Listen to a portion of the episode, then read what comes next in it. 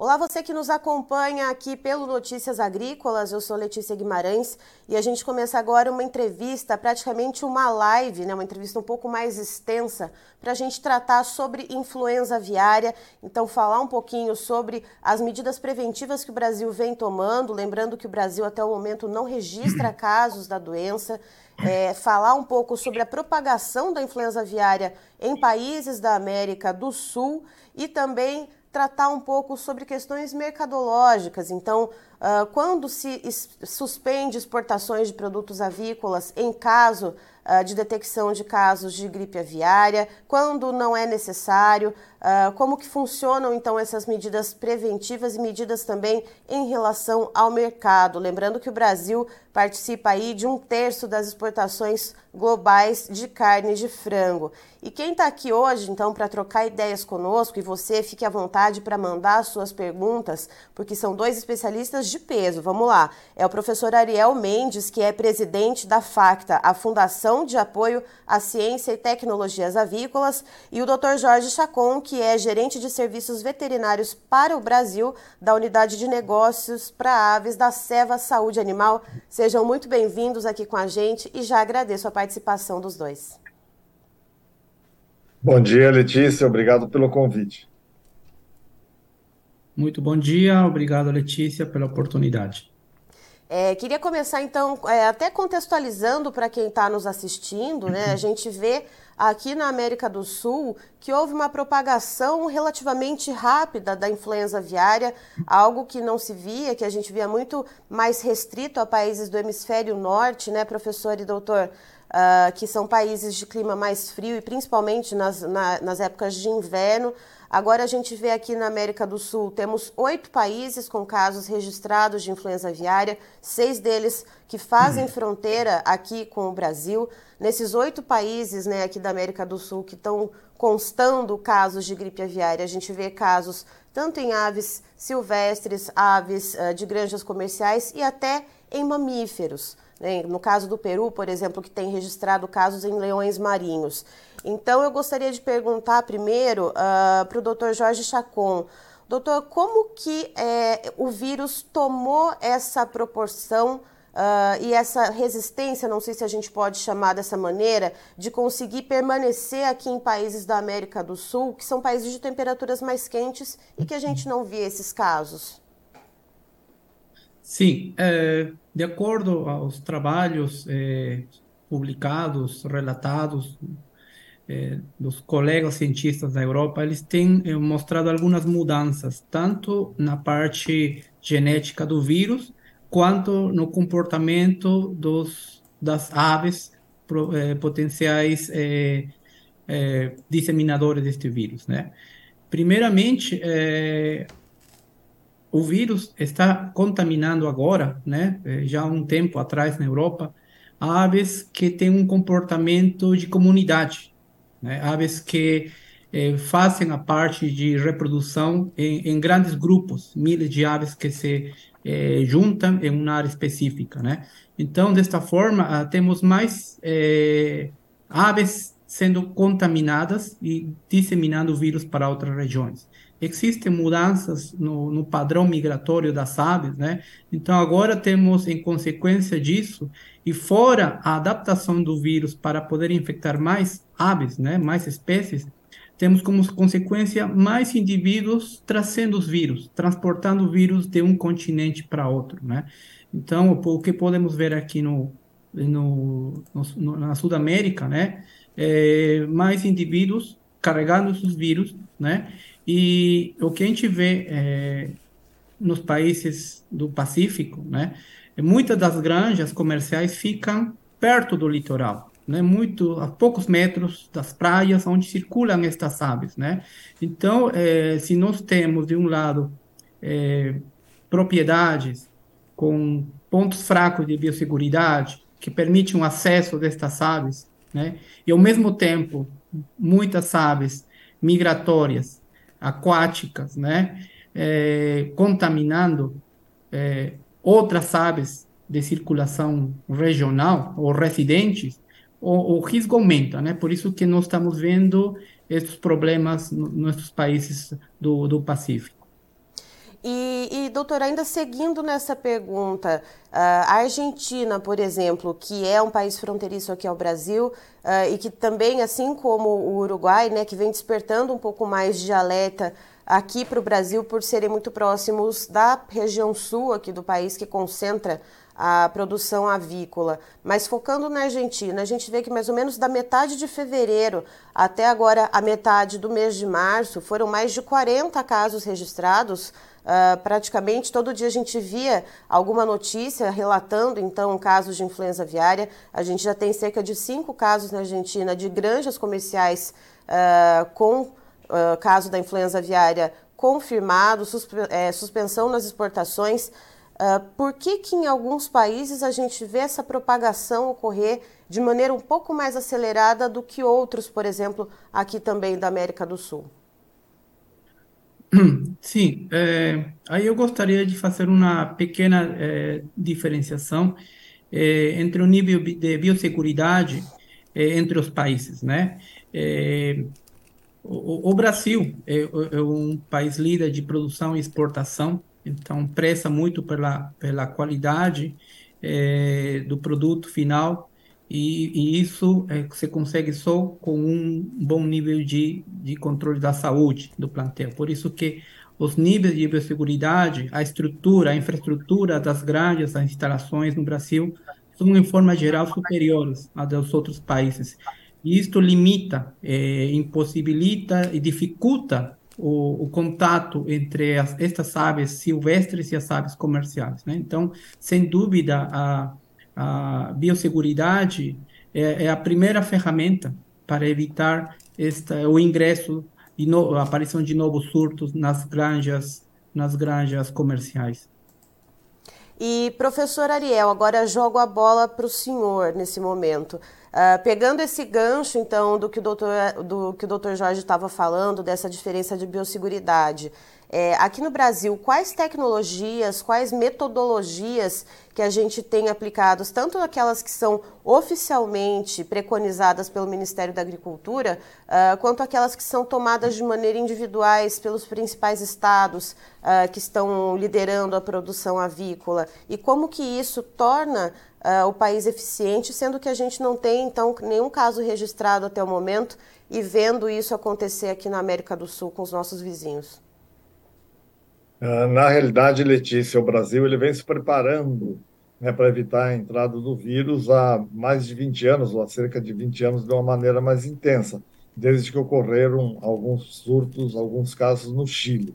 Né? E depois, isso no, no início dos anos 2000, e depois, por volta de 2003, 2005, 2007, com, com, com ocorrência de muitos surtos na Ásia, na Europa, né? Então, a, a, a, nós redobramos os cuidados aqui no Brasil, ou seja, a gente se preparou para evitar a entrada do vírus. Né? Então, esse, esse, preparo, como disse o Jorge, na realidade ele foi baseado, em primeiro lugar, na melhoria da biosseguridade das granjas, porque como esse vírus ele é carreado, né, e o Brasil está na rota, assim como os outros países aqui da América do Sul, nas, na rota de aves migratórias que vem do norte da América, do Canadá, Estados Unidos, principalmente passando pelo México, onde a influenza aviária é praticamente endêmica, e os Estados Unidos com muitos casos nos últimos anos. Então, a, o, o, preparo foi blindar as granjas, com, a, basicamente com telas à prova antipássaros, para evitar que aves silvestres ou aves de vida livre tenham contato com as aves comerciais, ou seja, não entrem nos galpões. Então, esse é o primeiro passo.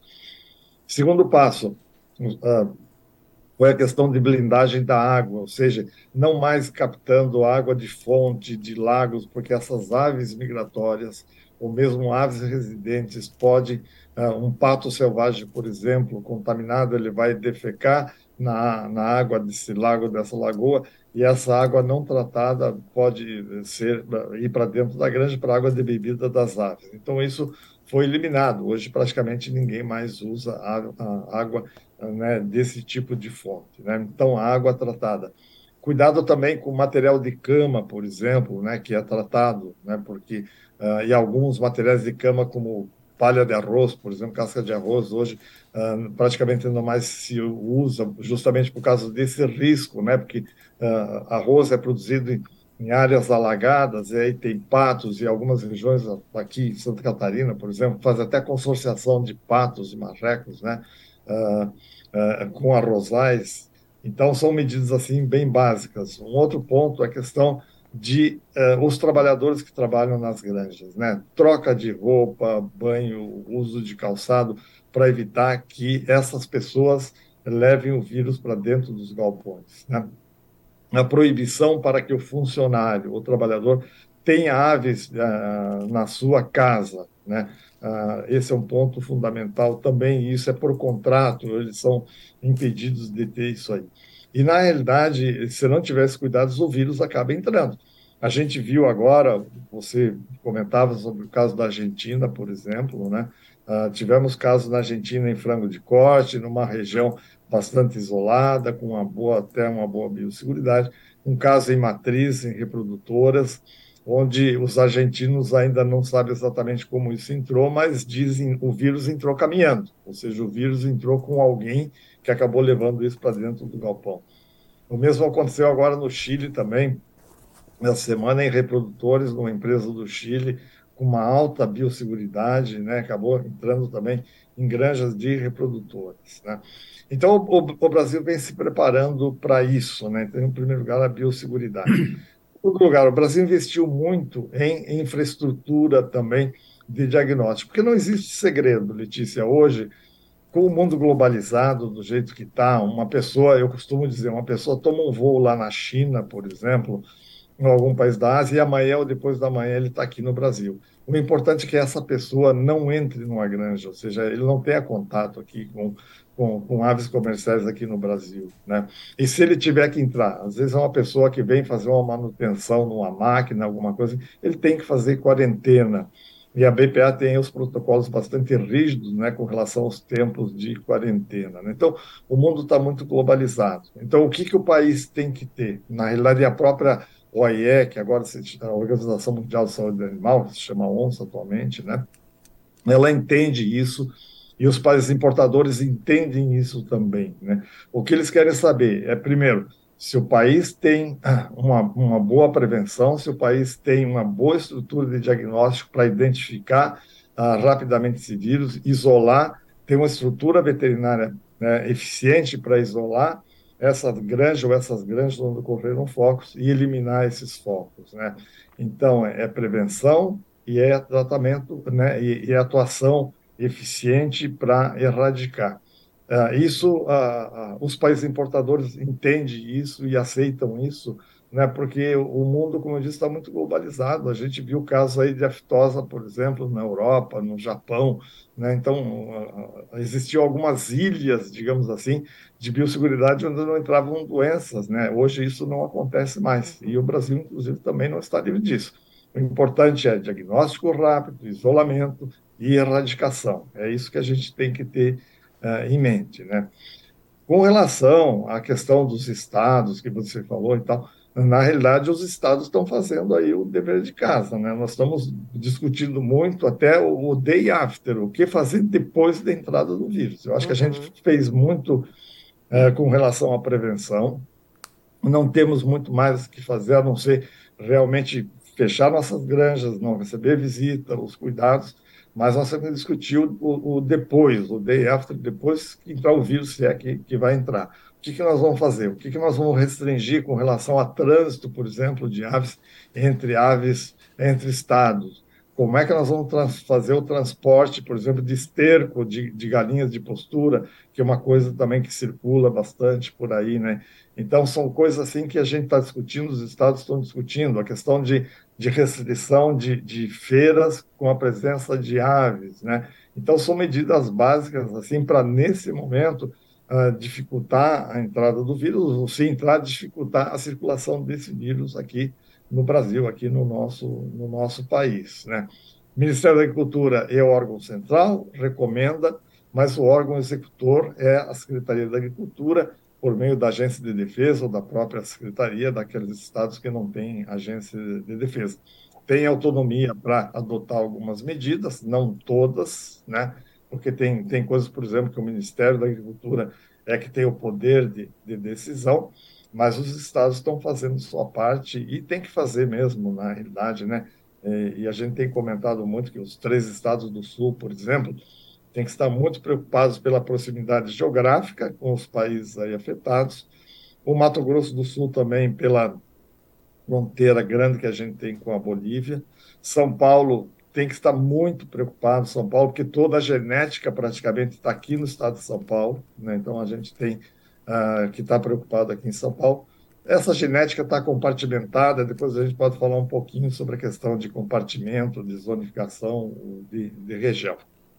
É, e professor Ariel, até o, pegando uma informação que o doutor Jorge tinha trazido uh, da questão de diferenças né, entre os países, é uma questão em relação à localização de granjas comerciais. Aqui no Brasil, a gente tem uh, legislações que obriguem então essas granjas a serem construídas longe então de rotas migratórias ou de áreas costeiras uh, ou de proximidade com lagoas, áreas de pousio uh, de aves migratórias. Existe aqui no Brasil esse tipo de legislação ou é, por exemplo, um entendimento, já que a gente tem, por exemplo, 90, é, por exemplo, não, praticamente 99% da avicultura de corte aqui no Brasil integrada. Isso é o um entendimento das agroindústrias e cooperativas fazer essa, né, ajudar a manter essas granjas fora dessas áreas ou é algo que já vem de cima, vem do Ministério?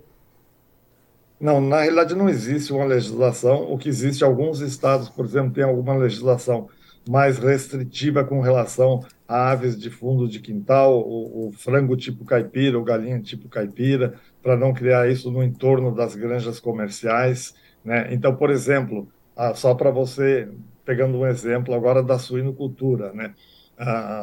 uma empresa, a Grosseries Peak, acaba de de inaugurar uma granja lá no Paraná, na região de Paranavaí, e a prefeitura municipal, né, lá do município onde está localizada a granja, baixou uma legislação impedindo que haja criação de suínos num raio de 10 quilômetros. Né?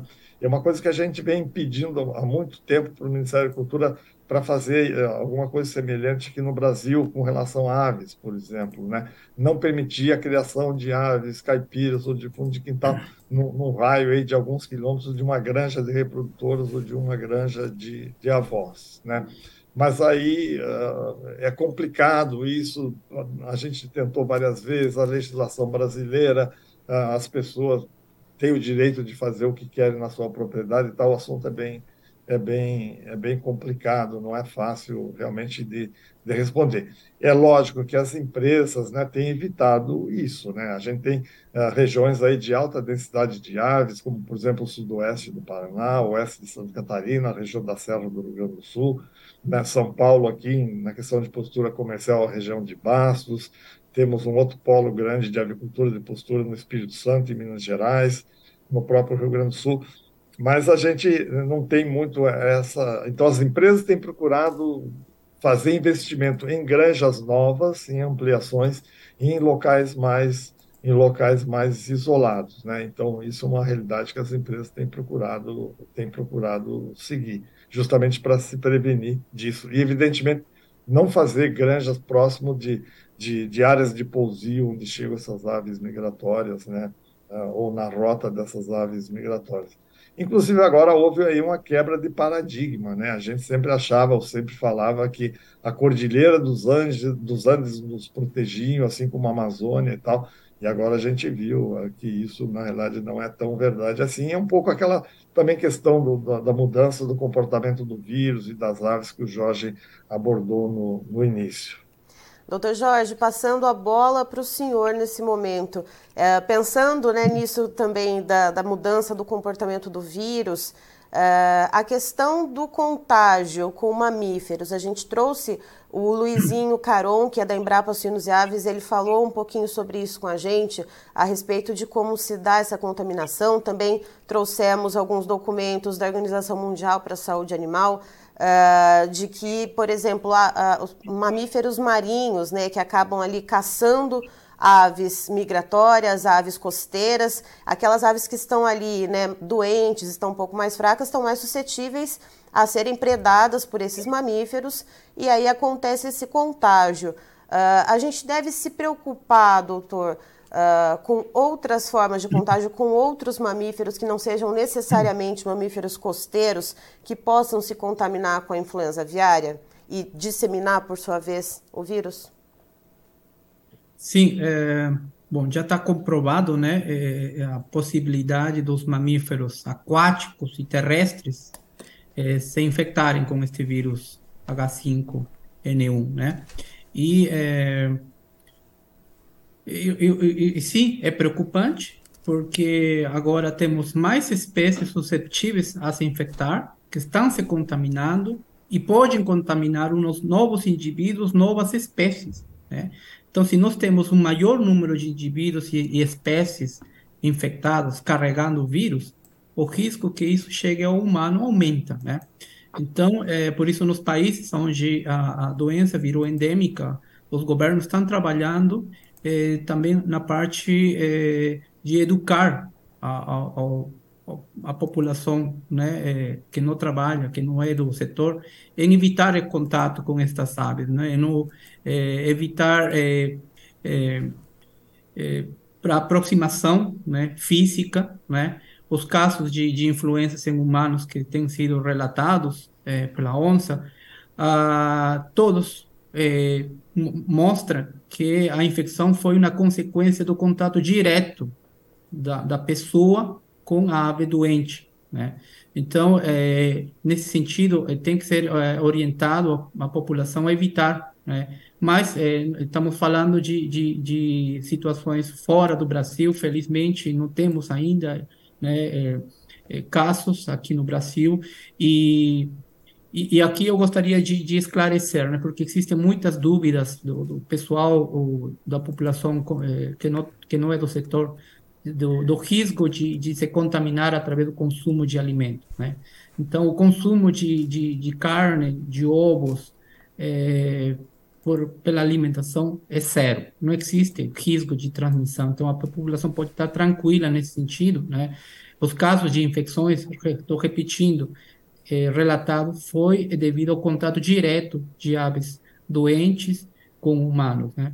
Então, é, é, nos países onde a, a infecção ou vírus está endêmico, os governos estão trabalhando justamente para monitorar é, novas espécies que estão, em, estão entrando em contato, né? A maioria são é, aves é, ou espécies carnívoras que justamente como você diz estão consumindo estas aves doentes, né? E dessa forma estão se contaminando. Então, sim, é, faz parte, né, do, de, de, da situação nos países que estão é, vivem, convivendo com o vírus, monitorar e ver que espécies é, podem ser potenciais fontes de, de de contaminação e transmissão dos vírus. E contextualizando você que está nos assistindo, que o Dr. Jorge explicou agora da contaminação em humanos, né, que se dá principalmente uh, com o contato direto com as aves infectadas. Até o momento a gente tem o caso de uma criança, né, uma menina no Equador que foi contaminada, uma menina no Camboja que acabou falecendo, infelizmente, e o pai dela também uh, contraiu, né, também foi identificado com, é, portando o vírus da, da H5N1, mas não faleceu. E temos dois outros casos também de contaminação em humanos na China: um homem e uma mulher, um mais ao norte do país e outro mais ao sul. Uh, doutor, uh, pensando nessa questão, né, desse, dessa importância de se ressaltar que o consumo dos produtos avícolas ele não transmite a doença Uh, como que a gente pode conscientizar, então, essa questão de evitar o contato com aves? Porque se a gente está ali numa praia, por exemplo, isso é uma situação hipotética, eu vejo ali uma gaivota, por exemplo, está meio uh, no chão ali, apresentando um comportamento um pouco esquisito. A gente consegue explicar para as pessoas para que não interaja ali com aquela ave.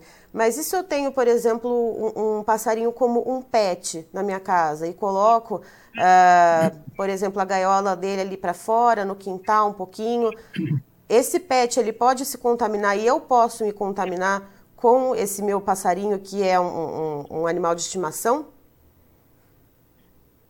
Bom, é, eu, vou relatar em relação à minha experiência que venho acompanhando o que está acontecendo nos outros países, né? Por exemplo, no Peru, onde a gente vê é, é, muitos centos, mil lobos marinhos morrendo, né?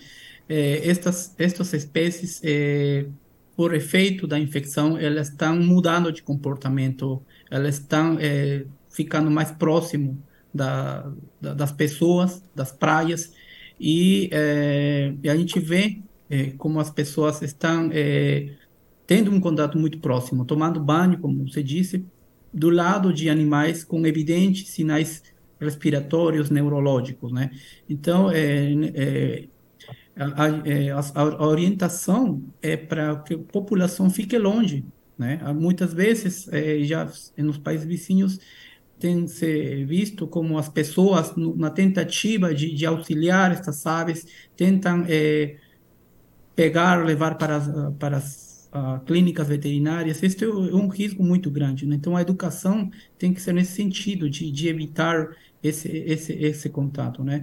Agora, a, para que tenhamos infecção, tem que ter uma carga de viral muito grande. Né? Então, é, não é muito simples, porque eu fico perto, a poucos metros de um animal doente, não é que eu vou infectar, não é, uhum. não é uhum. isso, né? É, o contato tem que ser muito estreito. Os casos de que eu relatei, que for relatado, é, são casos de, de contato direto de pessoas que não são do agro, né? São é, criações não comerciais, aves de fundo de quintal, então temos pessoas que não conhecem a, os, os riscos, né? O, o que você comentou, crianças que não têm noção do, do, do perigo, né?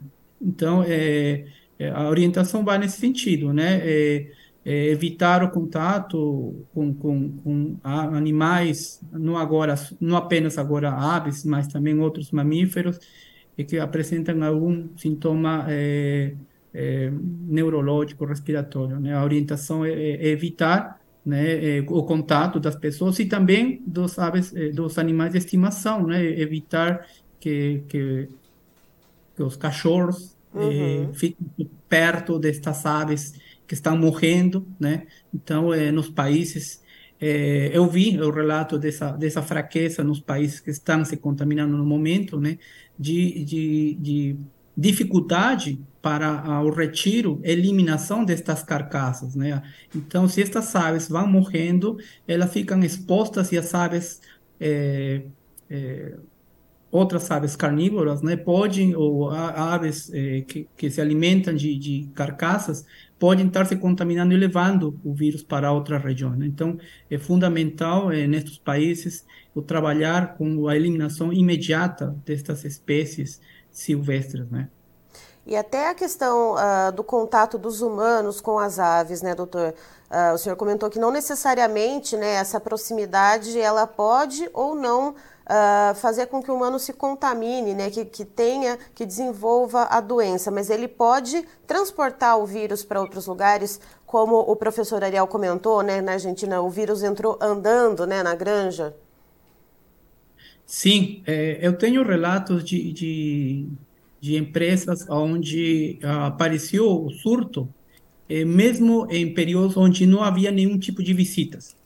Né? O professor Ariel comentou muito bem que um dos passos, medida chave é evitar as visitas de entrada de visitantes, né? É, e está acontecendo é, focos é, em granjas que não recebem visita, né? Então, o, o vírus está entrando por ave, por água, como o professor disse, é, e aí eu gostaria de destacar a educação para aquela pessoa que todos os dias entra no aviário, é o funcionário. Então, o, os responsáveis pelo plano de biosseguridade das, das unidades, das granjas, têm que reforçar, né, é, para os funcionários quais são os riscos, como que os vírus, as bactérias ingressam, né, a, como é, com, é, realizar a parte operacional, a limpeza, a troca de roupa, de sapatos, de forma consciente. Né? Então, o funcionário tem que saber do risco que ele representa para a propriedade, né? Os colegas nos Estados Unidos têm relatado que as primeiras eh, granjas que positivam para a influenza são aquelas que ficam perto das lagoas, não, não necessariamente são granjas de, que ficam em, em, em regiões de alta densidade. Eles veem que a proximidade das lagoas é, é, um fator de risco muito grande. Então, o funcionário tem que saber, tem que ter consciência que ele não pode frequentar estas regiões e também é ficar sempre em alerta é, de que ele, essa pessoa não tenha contato com outras que sim possam estar visitando. Uhum. Então, parentes também não podem estar frequentando, se estão frequentando, o funcionário tem que estar, tem que tomar todas as medidas possíveis, né? Ficar sempre em alerta quando saiba de de eh, caso de mortalidade em aves não comerciais na região, evitar o contato e comunicar imediatamente para que a, a propriedade tome as medidas preventivas eh, mais eficientes. Ou seja, a transparência nas informações e na circulação desses dados é essencial. Uh, e professor Ariel, pegando um ponto né, que o Dr. Jorge falou a respeito dos Estados Unidos. Os Estados Unidos, é, praticamente em todos os estados, uh, registra casos de influenza aviária, mas a gente percebe também que o comércio internacional, né, as exportações de produtos avícolas, os Estados Unidos é um grande player uh, na comercialização de carne de frango.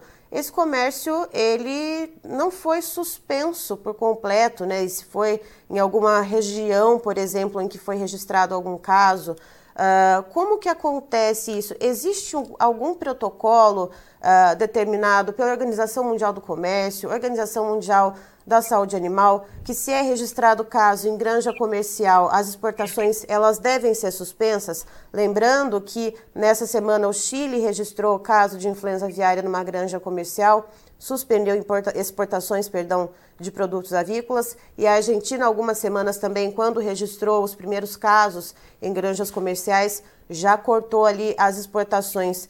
Como que ficam essas decisões, professor Ariel? Na, na realidade, Letícia, a, a OIE, a ONSA, ela tem uma, bem claro o seguinte: se o surto ocorreu em aves migratórias ou aves de vida livre, isso não afeta o mercado internacional, as exportações. O mesmo se for em avicultura de fundo de quintal, né, também não afeta. Vai afetar quando isso ocorre em criações comerciais, na avicultura industrial, na avicultura comercial. Uh, no caso dos Estados Unidos, especificamente, eles aplicaram, estão aplicando um, um programa de compartimentação, ou, ou, de zonificação, melhor dizendo, né? Uh, considerando o condado, que equivale ao nosso município aqui, como uma zona. Né? Uh, no caso do Brasil, né, nós, os nossos, isso vale muito de país para país. O Brasil tem boa parte dos certificados sanitários negociado com os países importadores fala de país, zona ou compartimento livre de influenza aviária. Então, o país é livre, ou a zona é livre, ou o compartimento é livre. Então, o que, que isso significa? Significa que se o país, é, o certificado fala em país, zona ou compartimento livre, nós podemos, na eventualidade de entrar influenza aviária aqui, com esses países que prevêem isso, a gente aplica um programa de zonificação, que é o que os Estados Unidos estão fazendo basicamente. A gente vai dizer, bom, na zona sul, né, compreendendo os três estados, para dar um exemplo, né, uh, não tem influenza aviária. Evidentemente, a gente vai ter que demonstrar isso com uh, testado com os exames negativos, né, uh, demonstrar para os importadores que aquela zona é livre. Como pode ser um estado, pode ser o, o, o, Rio Grande do Sul, o Paraná ou Santa Catarina. O Paraná, recentemente, disse: olha, nós vamos ah, tentar fazer uma zona aqui no estado do Paraná. Hoje, o Ministério da Agricultura não aceita isso. Por que não aceita isso? É um assunto que a gente discutiu muito com o Ministério da Agricultura há 10 anos, 8 anos, 7 anos, 5 anos atrás. Né? O Ministério entende que nós só vamos aplicar um programa de zonificação a partir do momento que ocorrerem uh, surtos aqui no Brasil. E, e, e, a gente tem que entender que, como o Brasil é um país continental, se ocorrer um, um, um foco de influenza aviária no Amazonas, ou, lá no Tocantins, não tem nada a ver, as, as distâncias são muito. Uh, esses estados estão muito distantes do sul do Brasil, então não tem por que impedir o, o, o Brasil todo de exportar. Né? Aí vai depender muito do país importador aceitar isso ou não. Então, o Ministério da Cultura tem esse estudo, a gente ajudou, como a BPA na época, a fazer isso, mas o país só vai aplicar, o Brasil só vai aplicar é, essa zonificação a partir do momento em que ocorrer.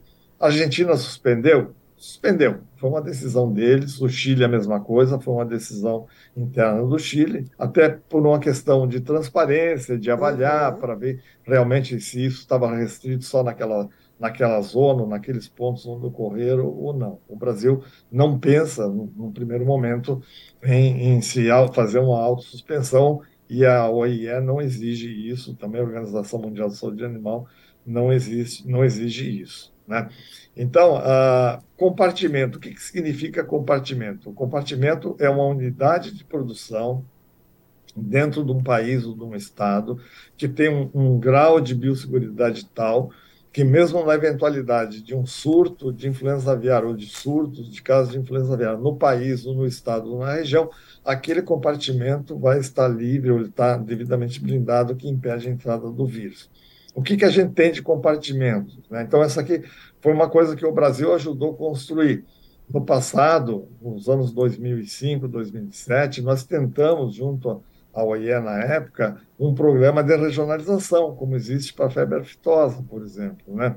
E a OIE não aceitou. A OIE falou: não, existe a, a figura das aves migratórias que não respeitam barreiras geográficas, uhum. né? então não dá para aceitar. E aí a OIE propôs a, a, o, o programa de compartimentação, ou compartimentalização.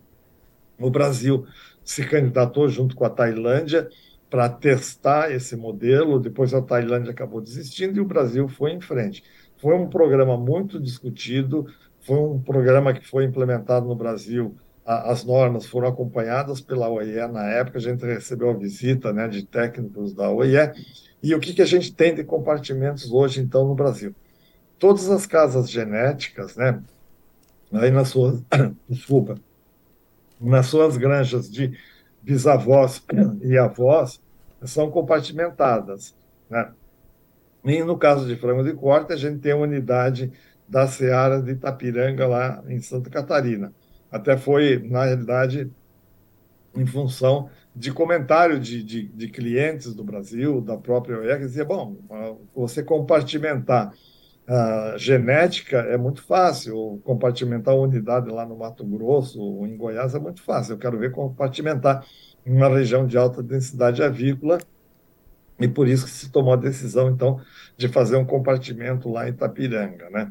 Então, o que, que significa esse compartimento? No caso de genética, a granja, o incubatório, a fábrica de ração, o tratamento de, de, de cama, tudo isso é, tem medidas de biosseguridade tais que evitam a entrada do vírus. Então, a água é tratada, a cama é tratada, o veículo é desinfetado, o, o caminhão de transporte é desinfetado, aquela coisa toda. Né?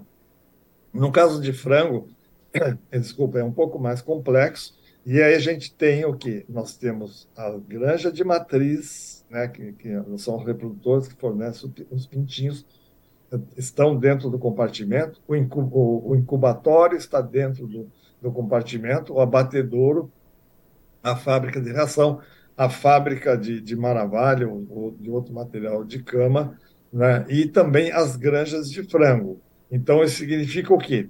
Se houver casos de influenza aviária em Santa Catarina, por exemplo, as medidas de biosseguridade dentro do compartimento lá de Itapirenga são tais que uh, o vírus não vai entrar. Né?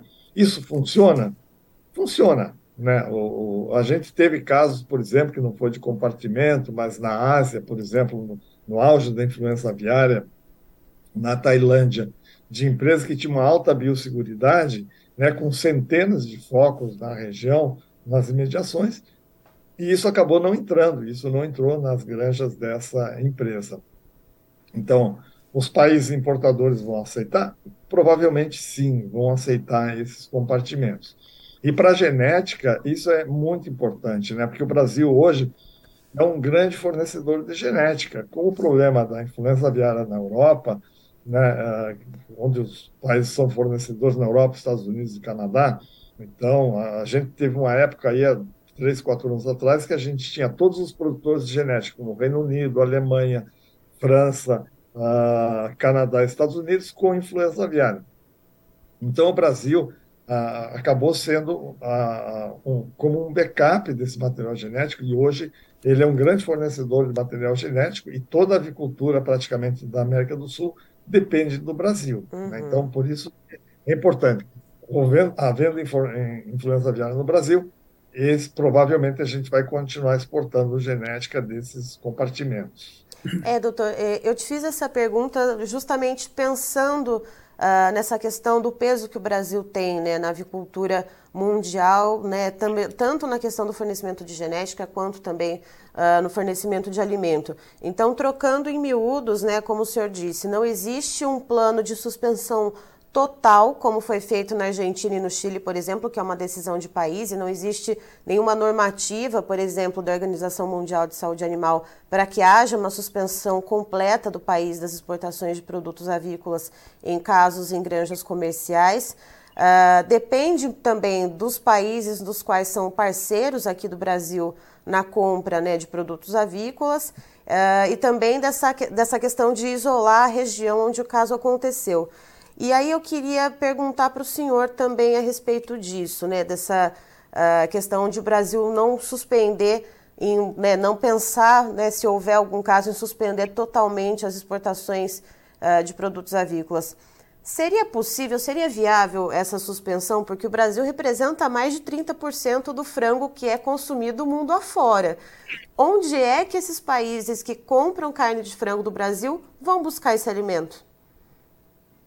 Exatamente. O Brasil hoje tem 32% de todo o mercado internacional de carne de frango. O Brasil é um grande fornecedor de carne de frango. Estados Unidos, né, continuar exportando, mas os Estados Unidos, por exemplo, eles não exportam para a Europa, eles não têm acordo sanitário com a Europa, né? Então tem lá suas limitações. O que a gente acha que em, eh, entrando no Brasil a gente não, esse impacto nas exportações não vai ser tão grande, porque por essa questão que eu, que eu comentei, de estar tá sendo negociado, de a gente ter negociado nos últimos anos, os certificados uh, sanitários, né, aí dos acordos sanitários com os países individualmente, de país, zona ou compartimento livre, né? Então, a não ser poucos países aí, como o Japão, por exemplo, que falam em país livre, aí a gente teria dificuldade num primeiro momento, né? Mas os grandes importadores, aí como a China, países do Oriente Médio, etc., a gente não tem a, a, essa, essa preocupação no momento, né? Evidentemente que isso vai depender muito da magnitude. Nós estamos falando de casos isolados, onde a gente uhum. vai, volto naquela minha fala do início da entrevista, né? Aquela minha fala, que a gente vai diagnosticar rápido, vai isolar e vai erradicar os focos, né? Se isso virar endêmico, como no México, por exemplo, os Estados Unidos está indo, na Europa já está praticamente endêmico, os Estados Unidos tem lá 47 estados afetados e tal. Aí a situação acaba uh, se complicando bastante, mas a gente ainda tem aquele recurso de zonificar. Né? Pegando o gancho aí, o exemplo dos Estados Unidos. Zonificaram por município, por condado, que equivale ao nosso município aqui. Né? Então, eu acho que cada caso é um caso. A gente vai ter que avaliar isso só na, no momento da, da entrada do vírus ou no pós-entrada do vírus, dependendo de como que isso vai ser. Agora, é, juntando, né, professor Ariel e doutor Jorge, é, eu ouvi de um especialista em alguma entrevista, agora de cabeça não vou lembrar quem foi que me disse isso, que a gente estava falando sobre vacina contra a influenza aviária. Inclusive, temos uma notícia de que o próprio Instituto Butantan, aqui no Brasil, está desenvolvendo uma vacina contra a influenza aviária. Uh, e esse especialista ele havia me dito que uma, é, pode ser até uh, que o país não conte com casos de influenza aviária, mas decida vacinar só que aplicando a vacina automaticamente, uh, os mercados parceiros vão entender de que o país uh, é considerado como uma área que a doença já é endêmica. Uh, professor Ariel, isso procede? E, doutor Jorge, em que medida que essas vacinas são eficazes para um país do tamanho que é o Brasil? Jogo a bola para os dois agora. O, bom, talvez a minha, a minha opinião seja um pouco diferente do, do Jorge, mas vamos lá. Né? Hoje no Brasil, a gente trabalha com a possibilidade de não utilizar vacinas. Tá? Então, por quê? Naquela história, vamos identificar, isolar e erradicar. Né? Então, a gente não cogita utilizar vacinas, assim como a Argentina, por enquanto, também não. A gente fez uma reunião, inclusive, a semana passada, na quinta-feira, com os países aqui da América do Sul, e a gente tem vários países já vacinando, a gente tem o Equador vacinando, a Bolívia já está vacinando, uh, o, o, Peru ainda não começou a vacinar, mas já tem duas vacinas aprovadas, habilitadas no país, e mais duas em avaliação. Uh, Uruguai, com apenas um ca casos em aves migratórias e caso lá em galinha de fundo de quintal, em aves de fundo de quintal, decidiu vacinar. Né? É uma decisão do país. Eu imagino, é, é, eu acho que alguns países estão se precipitando, deveriam primeiro tentar utilizar, tentar erradicar para depois pensar em vacina. Como eu disse, o Brasil, tanto o setor privado como o próprio Ministério da Agricultura, não quer, não pensa em vacinar. É lógico, o Ministério da, da, Agricultura está avaliando isso, né? E eu mesmo tenho dito para o pessoal do Ministério da Agricultura: tudo bem, hoje a gente não pensa em usar vacina, uh, mas vocês, o nós, né, setor privado e, e governo, precisamos saber que vacinas existem no mundo, quem uh, fabrica essas vacinas, que tipo de vacinas estão sendo produzidas e tal, para se, no momento que a gente precise, ou se a gente vier a precisar aí com um plano B, C ou D, sei lá, a gente pelo menos saber onde conseguir vacina, de quem importar e etc. Então o Ministério está tá trabalhando com essa, fazendo essa avaliação. E aí, uh, Letícia, existe muito uh, uma diferença de pensamento entre o setor, não só no Brasil, mas também, principalmente nesses países que eu mencionei da América do Sul e outros países, uh, entre o que pensa o setor de avicultura de corte de frango e o que pensa o setor de postura, principalmente uh, no caso desses países onde o, o, o, são países exportadores de carne de frango, mas exportam muito pouco, quase não exportam ovos, né? Então o pessoal de ovos diz, bom, vamos usar vacina para a gente se precaver e para uhum. evitar prejuízos, etc. E tal, né? O pessoal do frango já pensa diferente, não, vamos vacinar, não vamos vacinar, Vamos erradicar para a gente continuar exportando. Aí eles falam, ah, vai perder a condição de, de exportar e tal. Hoje, realmente, seria isso. Mas os Estados Unidos, por exemplo, estão pensando em vacinar, a Europa está pensando em vacinar. Então, eu acredito, talvez, num, num, aí no médio prazo, né, se, esse, se Estados Unidos se Europa também vacinar, esse, esse cenário muda. Esse cenário muda. Então, talvez vai passar a ser encarada como uma outra doença qualquer aí da agricultura, e mesmo vacinando, não vai ter esse impedimento aí, né, de, de, de exportar. Eu deixo para o Jorge, então, agora, Letícia, falar um pouquinho sobre as vacinas que existem no mercado, o tipo de vacina, se funciona, não funciona. A gente tem casos aí de países que vacinam, por exemplo, o México vacina, o Egito vacina, né, Arábia Saudita. Então, a gente tem vários, alguns países da, da Ásia que vacinam. Então, uh, mas nem sempre a vacina funciona. E o Jorge pode falar um pouco sobre isso também. Vamos lá, então, doutor Jorge. É, era essa, né, esse ponto, né, eu queria chegar com o senhor e como que e também o operacional, né, para vacinar, assim, além da, da eficácia da, da vacina em si, como uh, um fármaco, né, como, como uma medida de, é, de prevenir a doença, mas como que é o operacional? Porque a gente vai, se você vai num aviário, são ali milhares de aves numa granja. Como que se dá conta de vacinar tudo aquilo de, de ave? Né? enfim, e se, são, se essa vacina ela é aplicável uh, e recomendável somente para aves comerciais, enfim, deixo a bola com o senhor para explicar então para a gente como que funciona, então quais tipos de vacinas nós temos uh, atualmente e como que se faz para vacinar tudo isso de ave. Ah, sim, é, primeiramente assim eu, eu concordo com as colocações do, do professor Ariel é, no, em países livres como o Brasil, eh, a gente deveria focar a grande parte da nossa energia, trabalho e na prevenção, evitar o ingresso através das monitorias, né? É, a vacina não é um não é um produto milagroso. Não existe é, é, um produto que vai resolver todos os nossos problemas. A vacinação é parte da, da, da biosseguridade, né? E não vai funcionar se as outras medidas não forem bem feitas, né? Por isso que é, a gente tem que concentrar nosso esforço nas medidas de prevenção, de evitar esse que o, o vírus ingresse nas nossas granjas, né? Agora, em relação às vacinas, né? É, eu, eu vou apenas fazer comentários, trazer informações da última reunião é, de especialistas, pesquisadores do mundo todo, se reuniram em Paris no ano, final do ano passado e o foco do, do, da discussão era como evitar as barreiras contra a vacinação em países endêmicos. Né?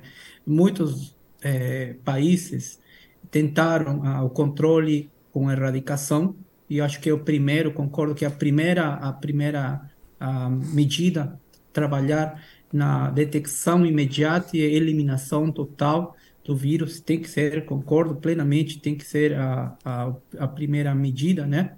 Mas nos países onde já eh, os governos não conseguiram fazer isto eliminar o vírus eles estão partindo eh, para a vacinação né? E aqui eu gostaria de destacar que poucas vezes o, o, o, os cientistas é, têm esse foco comercial. Né? Hoje, os cientistas especialistas na área de, de influenza, eles têm noção das dificuldades comerciais entre os países, né, é, que usam e não usam vacina, que estão infectados, não estão infectados, né? Eles são cientes dessa preocupação. Por isso que é, eles eles ficam trabalhando, avaliando, além do comportamento do vírus, das espécies suscetíveis, como essas vacinas funcionam, qual seriam as vacinas ideais, né? E, e, e hoje no mercado, eh, nos países que trabalham com vacinação, eh, a gente tem dois tipos de vacinas, as vacinas inativadas e as vacinas vetorizadas.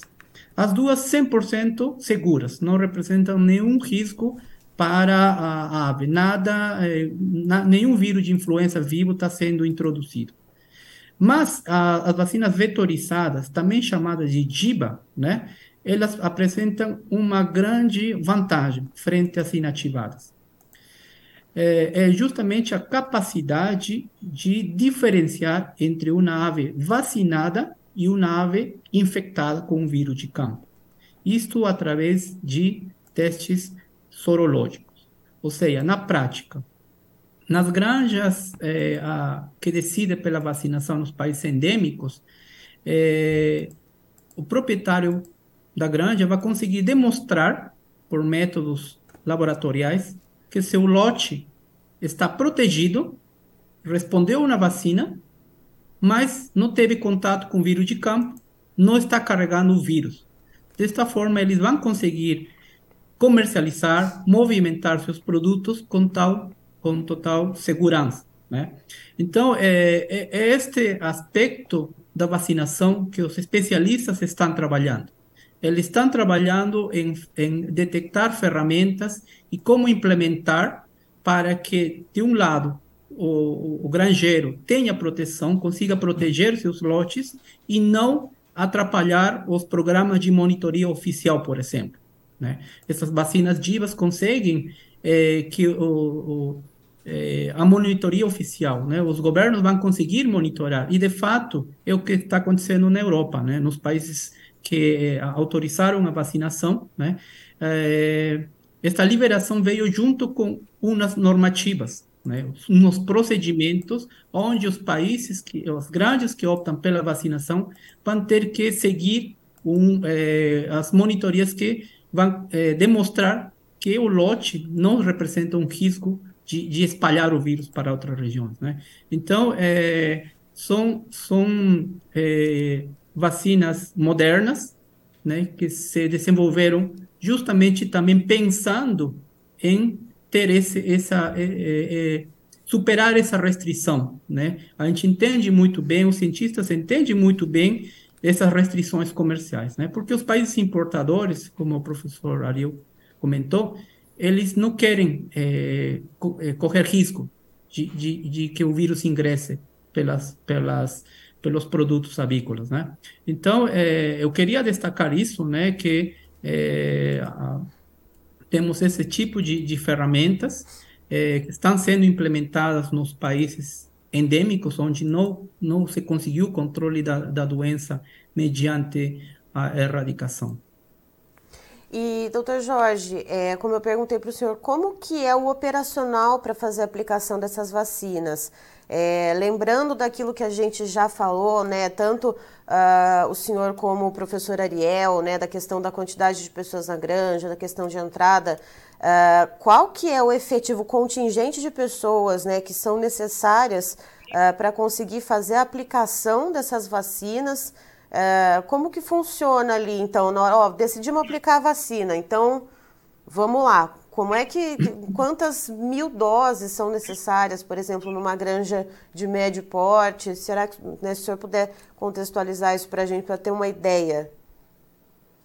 Sim, é, é justamente uma das conclusões é, deste grupo de especialistas que estavam discutindo sobre o uso de vacinas eh, foi definido quais seriam os, os, requerimentos da vacina ideal.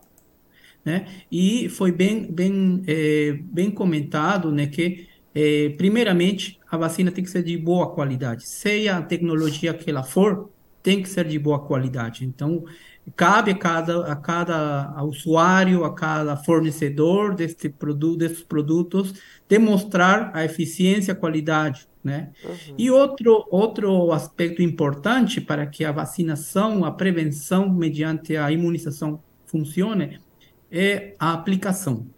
Né?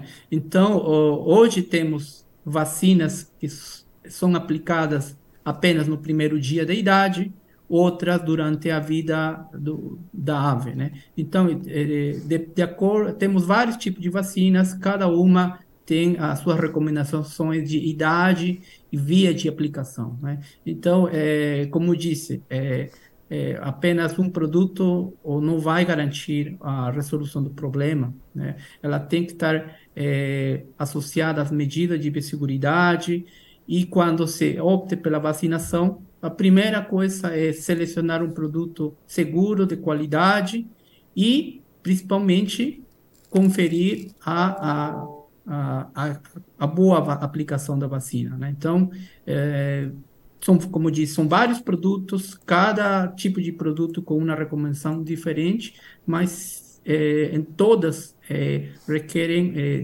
perto de 100% de eficácia na aplicação da vacina. Então, algumas se aplicam só no incubatório, outras durante a granja. Então, aí cabe é, é, a granja, os responsáveis pela vacinação, definir qual seria o protocolo mais seguro que garante maior eficácia de aplicação.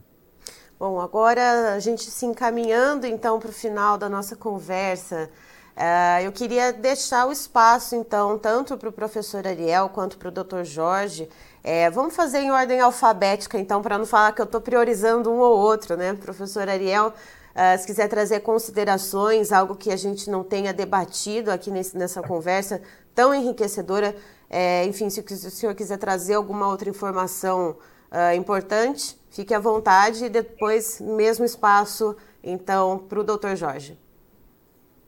Uh, bom, Letícia, uh, eu, eu vou ser um pouquinho repetitivo e insistir naquela questão de realmente a gente trabalhar com o foco principal em identificar rápido, isolar e erradicar. Eu acho que o Brasil, como país exportador, essa é a tarefa que a gente tem. Né?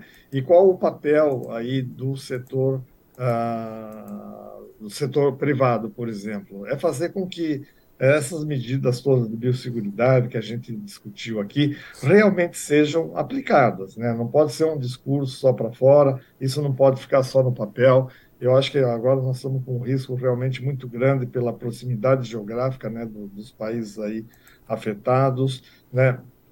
Então, o produtor ele tem que estar muito consciente disso, tem que aplicar, na realidade, todas essas medidas que estão muito bem elaboradas, muito bem discutidas, discutidas na prática.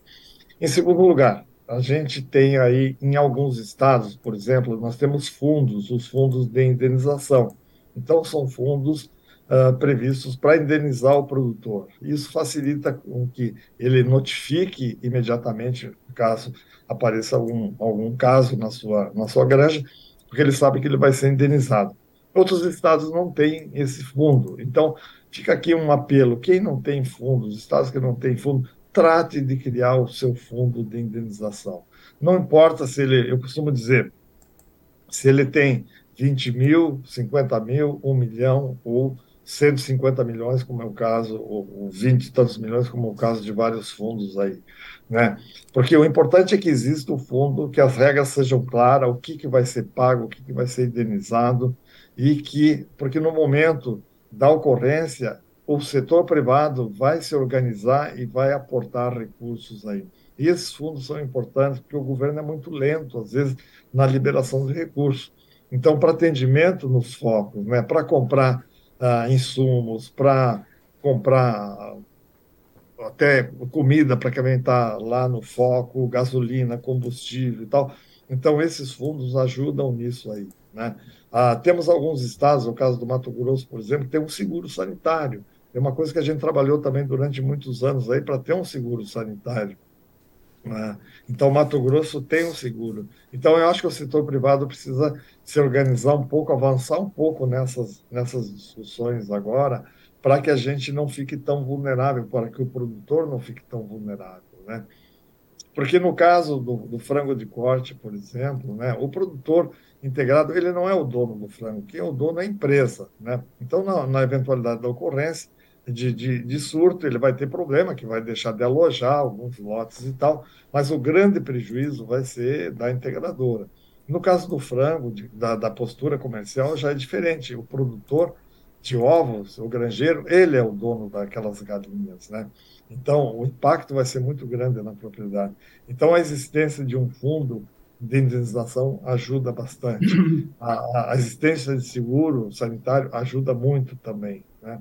Então, eu acho que a gente tem agora que avançar nesses pontos, né? porque eu acho que, em termos de biosseguridade, eu estava dizendo até ontem, em uma outra entrevista, a gente já avançou muito, hoje não temos muito mais a fazer, a não ser aplicar o que, é, que a gente sabe que tem que fazer. Né? A gente tem que agora um pouco é, é, avançar nesses pontos aí que eu mencionei e também discutir um pouco mais com o próprio governo o que nós vamos fazer na, depois da entrada do vírus, se entrar o vírus aqui no país. Vamos zonificar? Sim, vamos zonificar por estado, por região, por município, ou seja, temos que avançar um pouco mais com o governo nessa discussão.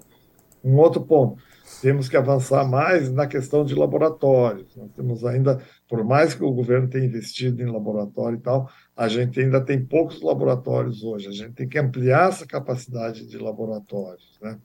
E para que, uh, na eventualidade da entrada do vírus, a gente vai ter que, para movimentar aves, fazer exame. A gente não vai poder tirar o frango da, da, da granja para ir para o batedouro, provavelmente sem um exame de PCR. Então, a gente tem que aumentar bastante essa capacidade de diagnóstico. E isso agora é o momento de fazer isso aí, principalmente com o governo, né, com a Agricultura pedindo aí, ou permitindo ao credenciamento de alguns laboratórios privados para também fazer esses exames. Então essa é mais aí mais ou menos Letícia a mensagem final que eu gostaria de deixar. Haja suave, né, doutor, é, professor Ariel, para fazer tanto exame assim, né? Pois é, pois é. Mas é uma realidade que a gente tem que se preparar para isso, né? Temos que estar preparados. Passando então, portanto, para o doutor Jorge Chacon, trazendo suas considerações finais, então, doutor, fique à vontade. Sim, é, eu gostaria de, de agradecer mais uma vez pelo convite, né? É, a oportunidade de, de trocar essas informações é, com um profissional destacado como o professor Ariel. A, a indústria avícola mundial está passando é, por uma das maiores é, desafios das últimas décadas. Isso, especialistas do mundo todo concordam e assinalam isso. Né? Ah, nós já temos eh, a maioria dos, dos, dos, territórios contaminados e a ameaça para o Brasil é grande. Né? E a, a sociedade tem, tem, tem que entender que, que não é apenas um problema eh, econômico ou, ou comercial, é um, é um problema social. A gente está vendo em países é, vizinhos é, que já está faltando carne, está faltando ovo, o preço já aumentou, né?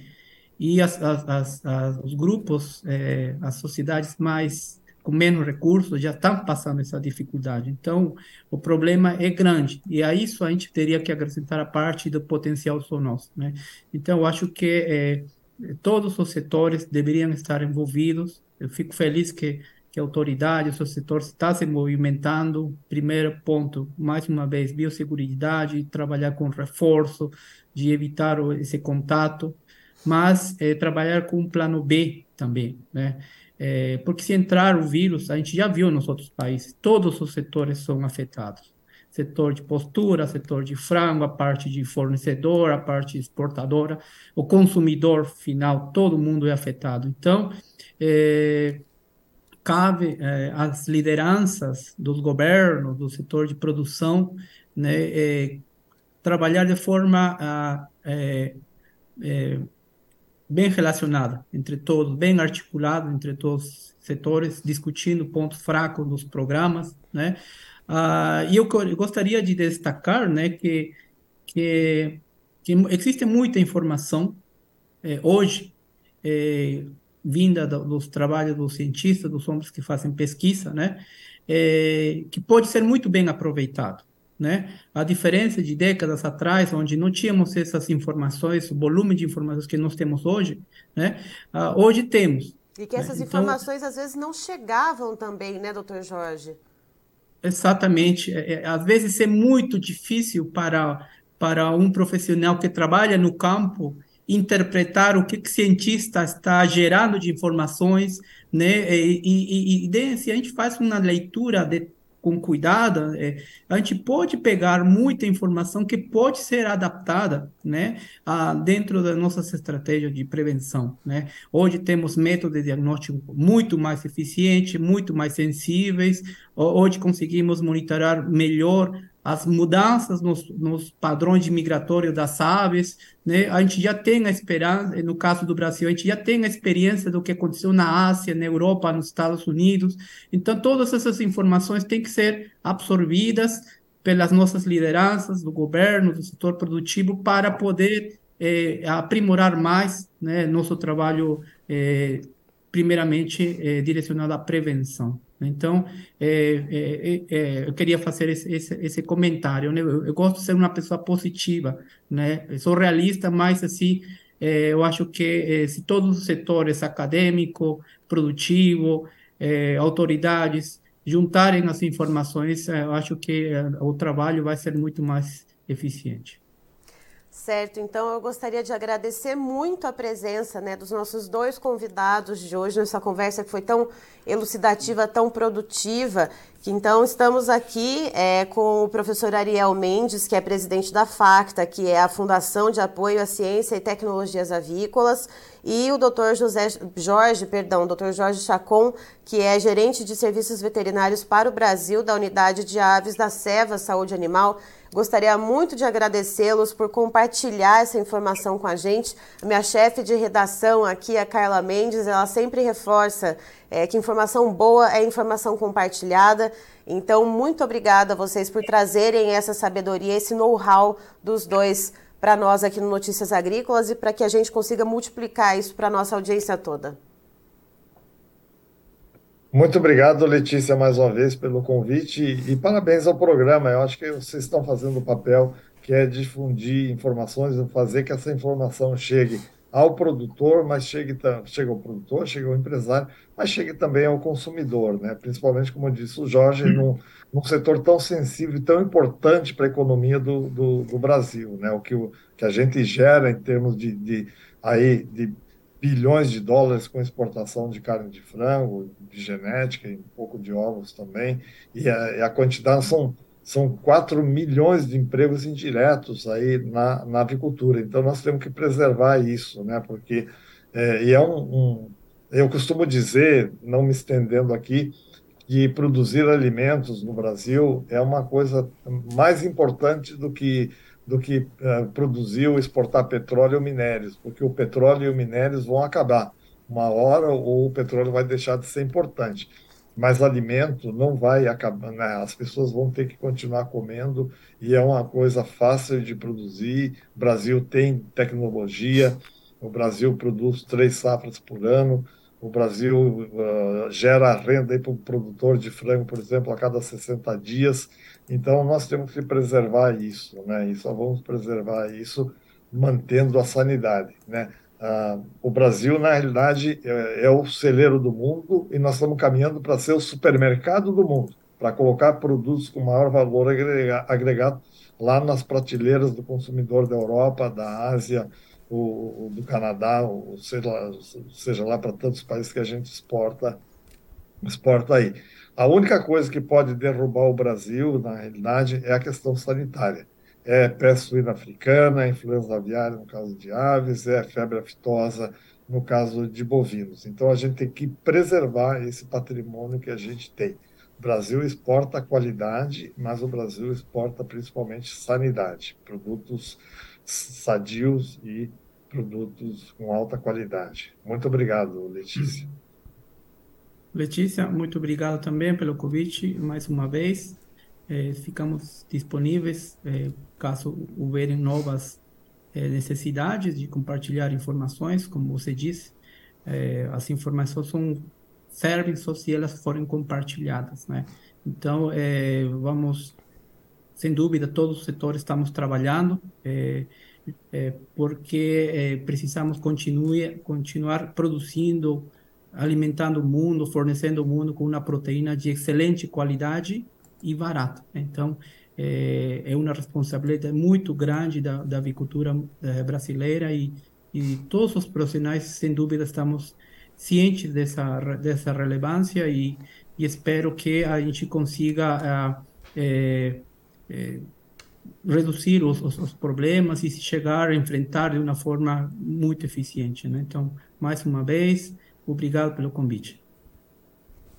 Tá, então encerramos essa nossa conversa é, que foi muito produtiva, que trouxe muitas informações uh, relevantes quando a gente fala da influenza aviária, essa doença que é tão uh, devastadora que a gente está vendo chegar nos nossos países vizinhos aqui. Lembrando, na América do Sul, oito países contam com surtos de influenza aviária, seis deles fazem fronteira com o Brasil, mas o Brasil segue blindado, não tem nenhum caso, por enquanto, aqui no país dessa doença. Então, nessa conversa com o professor Ariel Mendes, que é presidente da FACTA, e com o Dr. Jorge Chacon, que é gerente, gerente perdão, de serviços veterinários da Seva Saúde Animal, voltado então para a questão de aves. Uh, a gente trouxe assuntos como vacinação, assuntos como suspensão de exportações em caso de detecção em granjas comerciais, é, assuntos como também uh, o contágio não só em aves, mas também seres humanos, uh, outros mamíferos, como por exemplo animais marinhos.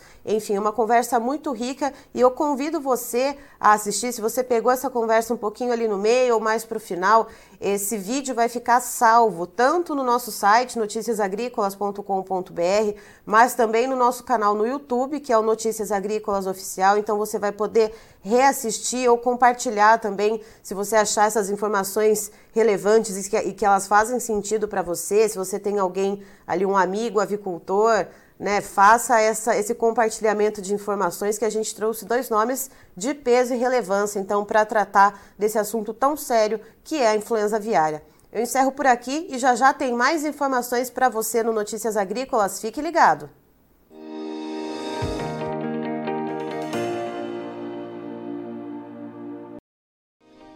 Se inscreva em nossas mídias sociais. No Facebook, Notícias Agrícolas. No Instagram, arroba Notícias Agrícolas. E em nosso Twitter, arroba Norteagri.